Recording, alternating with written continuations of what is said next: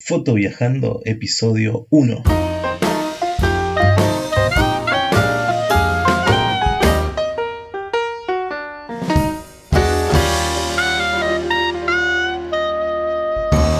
Muy buenas tardes a todos, soy Mauricio Carballo y les doy la bienvenida a Foto Viajando, el podcast en el que hablaremos sobre viajes y fotografía, el espacio en el que conversamos sobre consejos, guías, experiencias y situaciones de viaje, así como de técnicas fotográficas, consejos, composición, cámaras, objetivos y todo lo que tenga que ver con los viajes y la fotografía.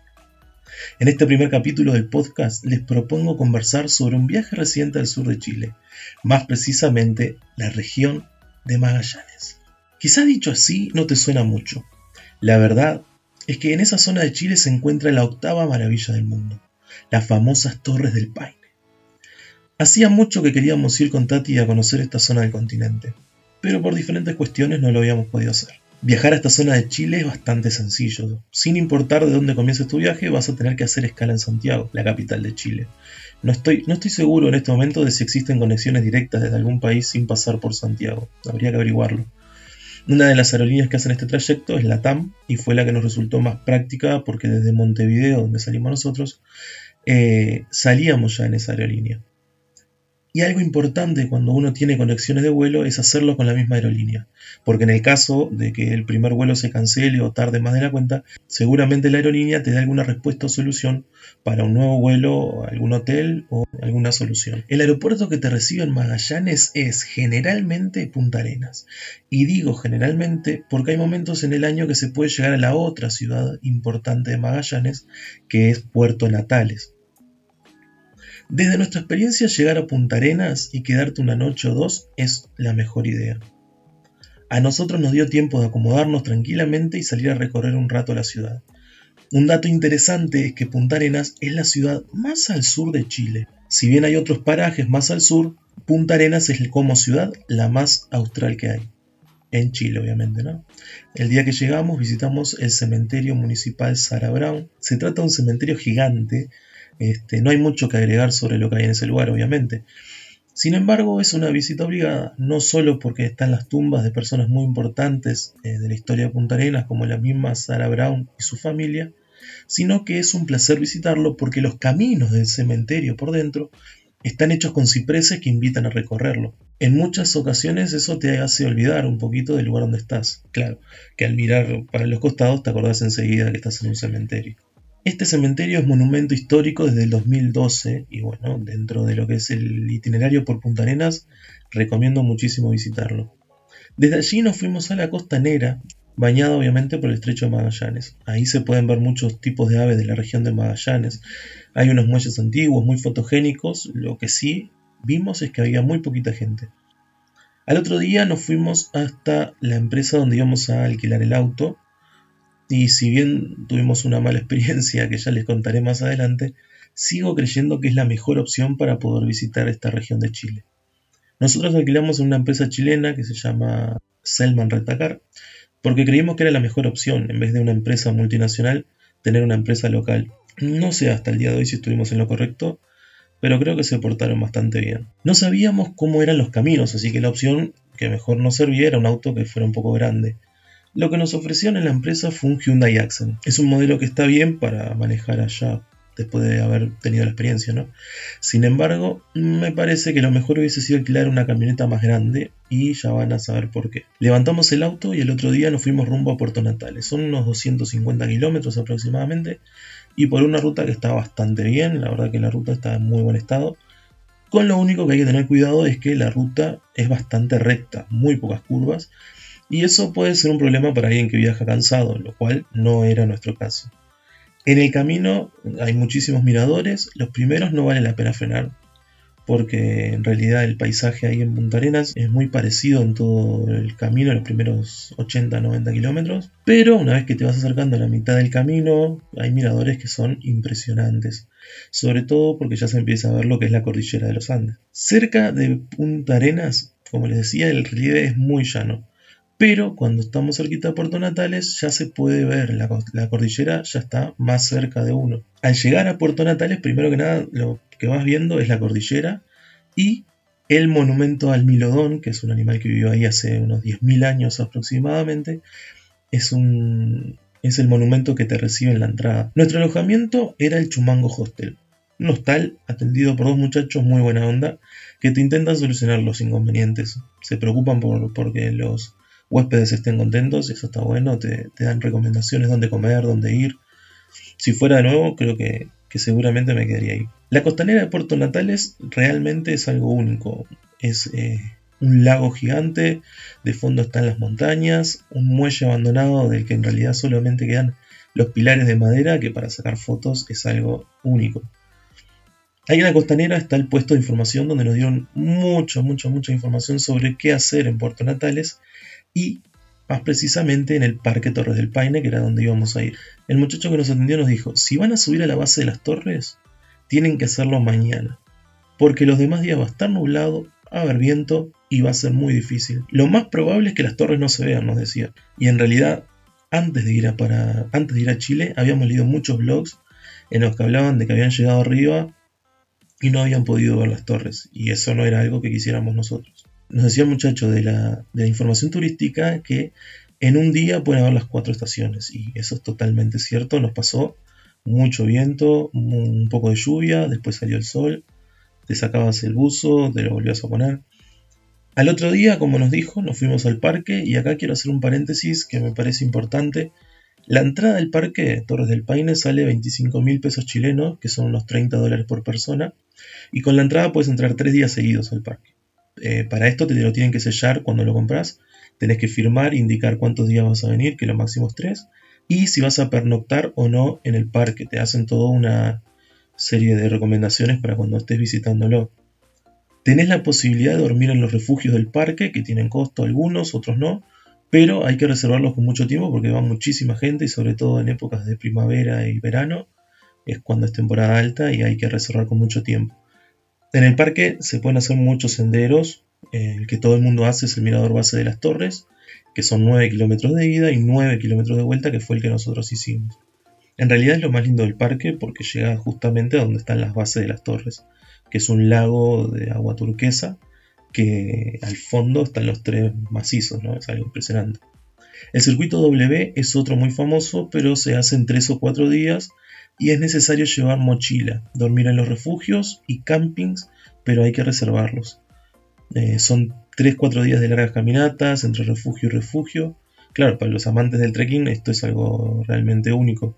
Muchísima gente lo hace y entre los lugares que se visita, entre los lugares que recorre este sendero, está la base de las torres. El circuito O, que es el más extenso de todos y para el que hay que tener mucha experiencia en trekking, es similar al W en cuanto al funcionamiento, tenés que quedarte en refugio, tenés que reservarlos, pero es mucho más extenso y que tener una forma física muy buena. Por último, existe una ruta para hacerla en auto, que es una ruta que hacen las agencias de tours, los, famosos full days.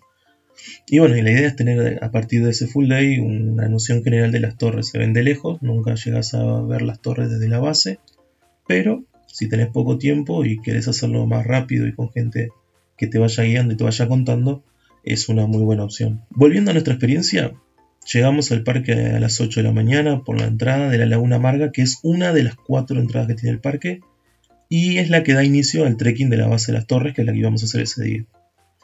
Fuimos a esa hora porque el muchacho de información turística de Puerto Natales nos dijo que las excursiones llegan a las 9 y está bueno porque vos ya vas subiendo antes de que lleguen las excursiones. Fuimos de los primeros en llegar al parque, yo creo que fuimos los primeros y en comenzar a hacer el trekking. La primera media hora es bastante fácil, la verdad es bastante simple, porque solo vas caminando y es bastante plano. Sin embargo, todo se complica luego de esa primera media hora. Comienza a ser todo un poco más empinado y un poco lo sacaría, es bastante empinado. Y obviamente es un trekking para hacerlo con buen estado físico y entrenamiento. Nosotros no teníamos ninguno de los dos, ni entrenamiento ni buen estado físico, pero igual lo hicimos. Cuando uno está en ese lugar se maravilla de todo porque, bueno, tenés un río que corre abajo de tus pies, tenés la, cordillera a un lado y al otro del río, es como un valle. Después llegas a un, un bosque hermoso, pero claro, también el cansancio empieza a jugar, ¿no? Lo que decíamos con Tati es que la naturaleza te pone a prueba. Y lo digo porque para poder ver las torres no te queda otra que llegar hasta arriba. En el momento que se esconden cuando vos empezás a hacer el trekking, no las ves más hasta que llegás allá arriba. O sea, si abandonás a la mitad del camino, no las ves. Las ves cuando estás volviendo al auto. El camino hasta la base se podría dividir en, dos partes, básicamente, que la primera es la que va desde el estacionamiento donde dejamos el auto hasta el refugio el chileno, que es en la mitad del trayecto y es un lugar donde puedes descansar, almorzar y después seguir. Dicen que el tiempo estimado para hacer los 18 kilómetros totales del trekking es de 7 horas. Bueno, 7 horas más el tiempo que decías estar arriba, obviamente. Nosotros tardamos 7 horas, pero solamente en llegar hasta allá arriba. Bastante, bastante mal. Una vez que llegas, te dejas sin palabras, obviamente, porque es un lugar único que, bueno, todas las imágenes que pueda ver antes o que te hayan mostrado no reflejan para nada lo que es estar allá arriba y verlo con tus propios ojos. No hay nada que yo haya visto que se le compare en realidad. Ni siquiera ver la cordillera al momento de llegar al parque, no hay nada. Estuvimos arriba unos 45 minutos más o menos, comimos algo, observamos, sacamos fotos obviamente y bajamos. La vuelta fue mucho más rápido, mucho más rápido, digamos, que seis horas nos llevó la vuelta. Nos juntamos ahí con una familia chilena y volvimos conversando de todo tipo de temas, política, fútbol, etc. Fue una idea muy buena, ya que la vuelta se hizo mucho más rápido. Fueron 13 horas en total. Todo el mundo lo hace en 7, nosotros lo hicimos en 13 horas. Llegamos de noche al estacionamiento. Los pies nos dolían bastante, pero teníamos la imagen fresca de las hermosas columnas de granito, pero los pies dolían bastante. Podemos decir que fuimos los primeros en llegar al parque y los últimos en irnos. Eso no hay duda. Había que después volver hasta Puerto Natales. Volver a hacer unos 180 kilómetros aproximadamente de regreso en la noche, lo cual no era muy buena idea, pero no podíamos quedarnos en ningún lado. Por suerte salió todo muy bien, llegamos al hotel y habíamos tenido en cuenta antes de salir del hotel, que es un buen consejo, descargar música de Spotify para poder usarla sin internet y eso nos ayudó muchísimo a mantenernos despiertos a la vuelta en esos 180 kilómetros. Al otro día volvimos al parque, hicimos la ruta... Al otro día volvimos al parque, hicimos la ruta en auto que les comenté antes.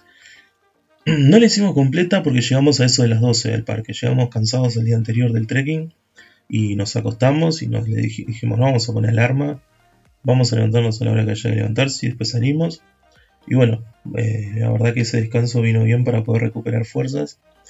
Cuando llegamos allá hay muchos miradores donde se puede tomar fotos, hacer timelapse, que después vamos a hablar de cómo podemos hacer algunos timelapse en capítulos más, más adelante. El tercer día nos fuimos hasta Sierra Baguales y acá fue donde todo empezó a complicarse un poquito.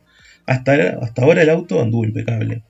Sierra Baguales, para los que no lo ubiquen muy bien en el mapa, es un lugar súper alejado de Puerto Natales y es más, allí termina la última ruta de la región norte de Magallanes, que termina al pie de una montaña, ¿no? en un pico. Es una ruta de ripio, lo que en Uruguay conocemos como balastro, donde el auto, la verdad que se portó como un campeón. En momentos ahí sufrimos un poco, pero se portó bárbaro. Y a la vuelta, cuando estábamos volviendo, dijimos de ir al parque de nuevo, que estaba de camino. Teníamos la entrada, era el tercer día, podíamos entrar tranquilamente. Y bueno, la ruta tiene unos 20 kilómetros de baches que son imposibles de esquivar porque la ruta es angosta. Y si esquivas uno, agarras otro, eso no hay, no hay duda. Lo que pasó es que en uno de esos baches, una de las ruedas se pinchó y no nos dimos cuenta hasta un par de kilómetros más adelante y obviamente agarró otros baches. Paramos en uno de los miradores y allí, bueno, tuvimos que cambiar la rueda. En eso que estábamos ahí sacando el gato, viendo ahí, no sé, bueno, uno cuando le pasan estas cosas empieza a decir malas palabras y todo eso. Llega una excursión una camioneta que paró allí y bueno, se bajó Alberto, que fue como un salvador ahí, nos dio tremenda mano. Nos cambió la rueda, nos pusimos, pusimos la rueda auxiliar obviamente. Y bueno, si en algún momento Alberto escucha este podcast, decirle que estamos muy agradecidos por ayudarnos y que bueno, Alberto siempre lo vamos a recordar. Obviamente no pudimos seguir, ¿no? Eh, estábamos con la auxiliar, la ruta seguía con baches. Lo que hicimos fue pegar la vuelta y volvernos al hotel a, Puerto Natales. Hasta ahí no pasaba nada en realidad porque teníamos que volver con cuidado y ya está. En realidad llegamos lo más bien y al llegar nos fuimos a varios talleres para que nos dijeran cuánto salía arreglar la pinchadura.